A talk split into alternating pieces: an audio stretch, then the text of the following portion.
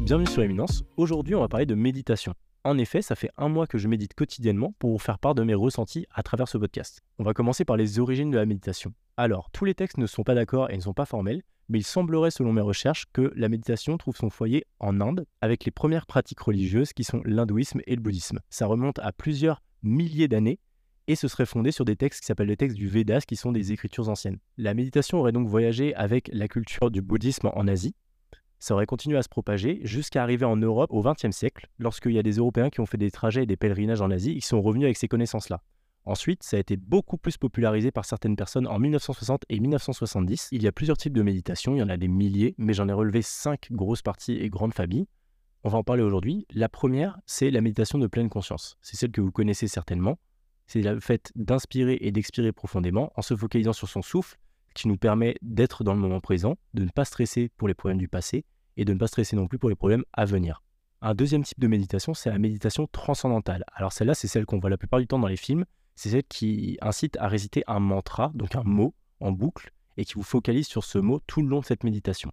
L'avantage de cette méditation, c'est que en parlant et en se focalisant sur un mot, ça évite à vos pensées de s'éparpiller et vous êtes plus focus sur ce que vous faites en ce moment. Il y a ensuite le principe de la méditation guidée. Alors ça, c'est ce qu'on peut trouver sur YouTube. C'est des gens qui vous guident tout le long de la méditation. Ça se fait également dans des groupes ou dans des clubs fermés.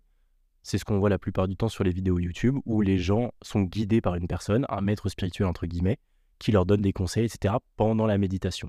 Un peu le même principe que pour la méditation transcendantale. En fait, ça permet de se concentrer sur une voix qui, pour le coup, n'est pas la vôtre, et de plus se focus sur cette voix que sur vos pensées intérieures. Il y a ensuite la méditation de compassion. C'est une méditation qui vise à augmenter son empathie envers les autres. Il faut se concentrer sur des situations empathiques par rapport à ce que vous avez vécu ou tout simplement des scénarios totalement sortis de votre imagination.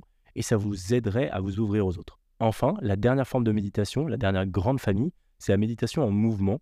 Donc c'est tout ce qui comprend le yoga, le tai chi, etc. C'est-à-dire gérer son souffle, un petit peu comme la première type de méditation, mais tout en effectuant des mouvements pour faire circuler les chakras. Alors on parle beaucoup de bienfaits au niveau de la méditation, mais qu'est-ce qu'en dit la science? Qu'est-ce que nous disent les études scientifiques? Alors il y a eu plusieurs études, il y en a beaucoup qui sont représentées dans un documentaire dont je vous donnerai par la suite, et d'autres que j'ai pu lire sur Internet, etc.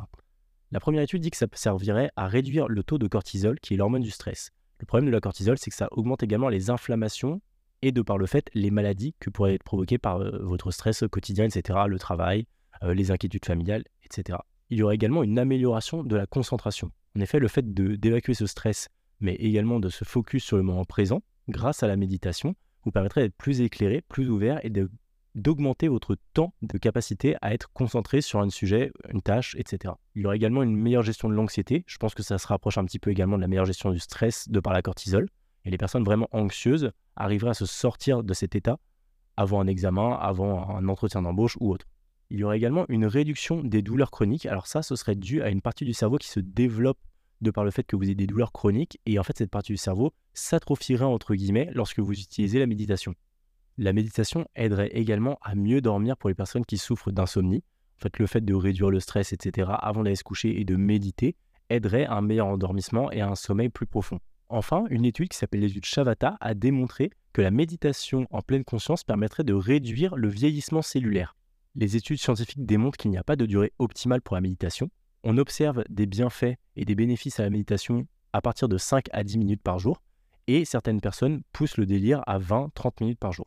Cependant, il montre que la régularité prime sur la quantité, c'est-à-dire que si vous méditez 30 minutes une fois par mois, vous n'allez pas avoir de bénéfices. Par contre, méditer 5 minutes par jour tous les jours vous apporterait les bénéfices cités précédemment dans le podcast. L'étude de Davidson menée en 2002 a montré que la méditation permettait d'agrandir une partie du cerveau qui gère nos émotions positives et donc d'être plus sensible à tout ce qui est positif dans la vie. L'étude Kabat-Zinn, alors j'espère que je le prononce bien, de 1992 a été la première étude à démontrer une baisse de la cortisol et donc de l'hormone du stress sur les personnes pratiquant la médication en pleine conscience. Il y a également l'étude de Holzel et al. en 2011 qui a montré qu'il y aurait une augmentation de la matière grise, donc la matière de la réflexion, chez les personnes pratiquant la méditation de manière régulière. Un an auparavant, une étude a démontré que ça réduisait également la zone d'activité de la douleur, donc la zone qui permet de ressentir la douleur. Cela expliquerait pourquoi certains moines seraient capables de marcher sur des braises chauffées à blanc.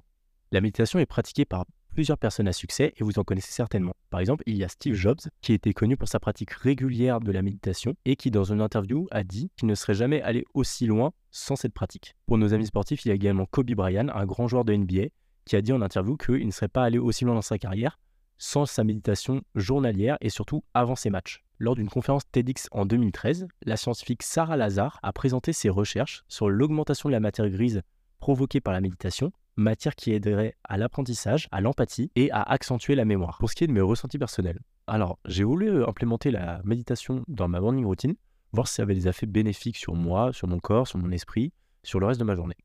J'ai essayé ça et je me suis dit que vous faire une vidéo sur une période d'essai de 30 jours était plus ou moins significatif. Néanmoins, j'ai pu observer quelque chose. Premièrement, pour ce qui est de la réduction des inflammations. Alors ça, j'en suis pas encore convaincu parce que j'ai un nouveau training, j'ai un nouveau programme d'entraînement et euh, j'ai des blessures au bras depuis que je fais de la méditation. Alors je pense que j'ai pas poussé le truc assez loin, etc. J'ai commencé par des périodes de 5 minutes et ensuite j'ai étendu ça à des périodes de 10, voire jusqu'à 15 minutes par jour. Et j'ai senti une légère différence entre les 5 minutes et les 15 minutes, mais après il faut réussir à caler les 15 minutes dans sa journée. Si ça devient quelque chose d'embêtant pour vous, je pense que 5 minutes c'est largement suffisant. Par contre, au niveau de la clarté mentale, j'ai associé ça au jeûne intermittent. D'ailleurs, vous pouvez aller voir mon précédent podcast qui parle de ça. Et je trouve que les deux choses s'allient extrêmement bien. Aujourd'hui, c'est devenu quelque chose, je ne sais pas comment vous expliquer, mais j'ai du mal à me voir pas méditer dans la journée. J'ai l'impression qu'il me manque un truc. Et quand je m'endors le soir, quand j'ai pas eu le temps de le faire le matin, je le fais le soir juste avant de dormir et ça, je sais pas comment vous expliquer, ça m'apaise, ça me fait énormément de bien. Et après cette phase de méditation, c'est plus le après qui me fait du bien en fait. Lorsque je suis en train de méditer, ça me détend, je me concentre sur les, les sensations de mon corps, les sensations de mes muscles, euh, ma respiration, etc. Et quand euh, ça termine, en gros, j'ai une clarté mentale qui est bien supérieure à ce que j'avais avant de commencer à méditer. Alors, pour ce qui est de la recommandation culturelle pour ce podcast, ça va être un peu particulier. Comme je vous ai dit juste avant, j'ai des blessures aux deux coudes. J'ai des blessures au tendon. Et je me complémente depuis 2-3 semaines avec du collagène. Alors le collagène, c'est quoi? C'est une matière qu'on retrouve dans les tissus organiques, donc euh, quand on mange de la viande, etc., et qui servent à la reconstruction cellulaire des tissus. Donc dès que vous avez des tendinites, etc., c'est souvent prescrit par les médecins. La plupart du temps, c'est du collagène marin. Pour, les végétariens, ça marche aussi. Ce que je fais, c'est que je vous mets un lien en description de bulk. Donc en fait, ça ne me rapporte pas d'argent, mais ça vous donne moins 45% sur votre commande et moins 45% sur ma prochaine commande à moi. Mais si vous voulez essayer ce complément alimentaire, je vous invite à en prendre sur bulk. Vous pouvez toujours me rejoindre sur Instagram et sur TikTok, éminence-podcast. En tout cas, merci de votre temps d'écoute et à très bientôt sur Éminence.